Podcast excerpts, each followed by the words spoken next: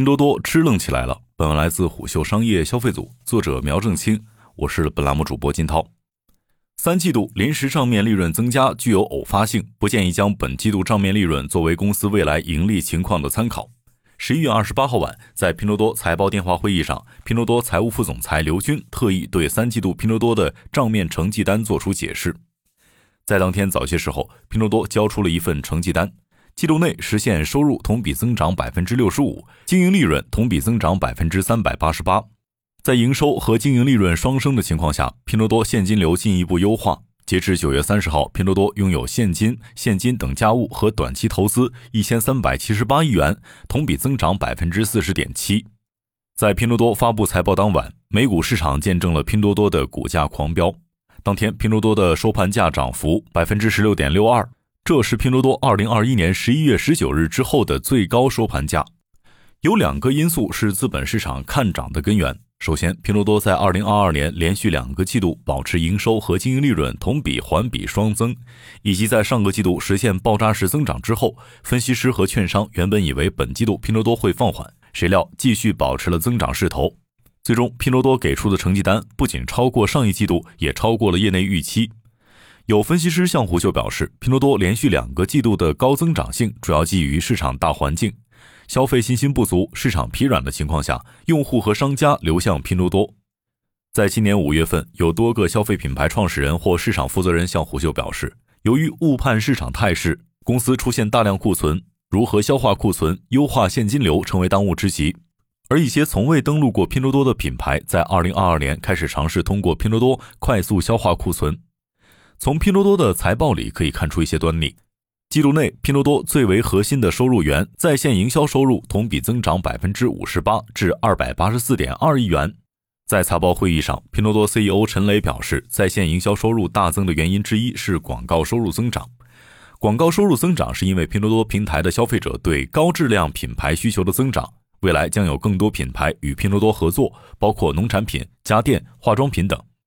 商家增多是拼多多广告收入增长的核心因素。数据显示，二零二一年四月，拼多多活跃商家数为八百六十万，而到二零二二年四月，这一数据上涨至一千四百万，增幅达百分之六十二点七。有知情人士告诉虎嗅，拼多多的广告收入有多种形态，比较常见的是在线竞价获取关键词的机会。更高的广告收入意味着记录内有更多的商家在拼多多上投放引流。商家数量增长不仅带来更多的广告收入，还做大了拼多多的盘子。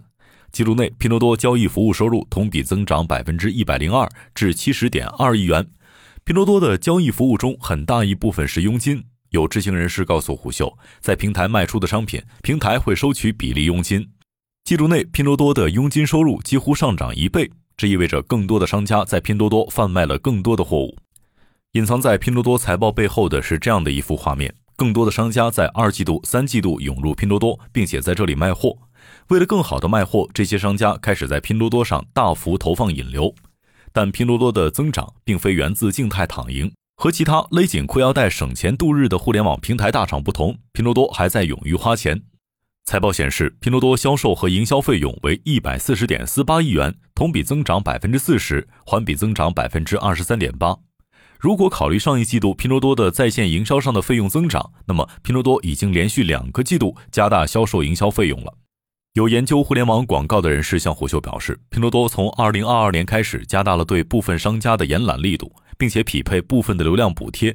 为了吸引一些品牌入驻，拼多多还给予政策优惠。他渴望承接这部分消费降级所带来的用户和商家。值得注意的是，在股价达到一年来最高点的同时，拼多多毛利率也达到二零一九年以来的最高值。财报数据显示，季度内拼多多毛利率为百分之七十九点一。季度内，拼多多的总收入成本环比下降百分之六。有知情人士透露，多多买菜的收支平衡状况在季度内有明显改善，这是拼多多毛利率提高的关键因素之一。没有选择省钱路线的拼多多，除了增加营销费用之外，还在扩张新业务。跨境电商平台 Temu 在九月一号上线北美市场之后，其用户量迅速增长。据数据显示，九月十六号，Temu 在 Google Play 购物类软件下载榜第一。在出海这件事上，拼多多依然选择花钱。Temu 在北美市场推出了多种优惠活动，不仅包括免费配送，还有首单百分之二十折扣。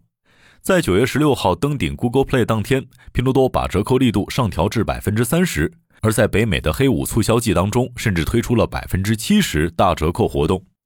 有研究北美出海的人士告诉虎嗅，拼多多三季度登陆北美市场之后，拿出了中国互联网早期烧钱圈地引流的打法。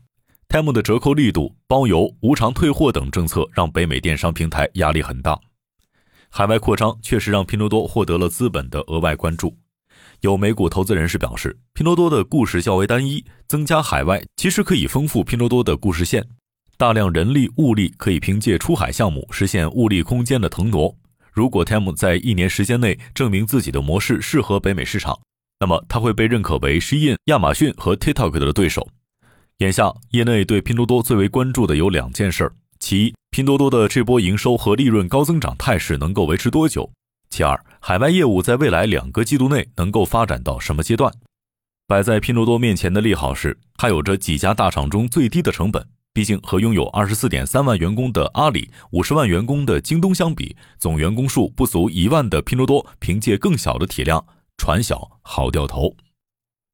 商业洞听是虎嗅推出的一档音频节目，精选虎嗅耐听的文章，分享有洞见的商业故事。我们下期见。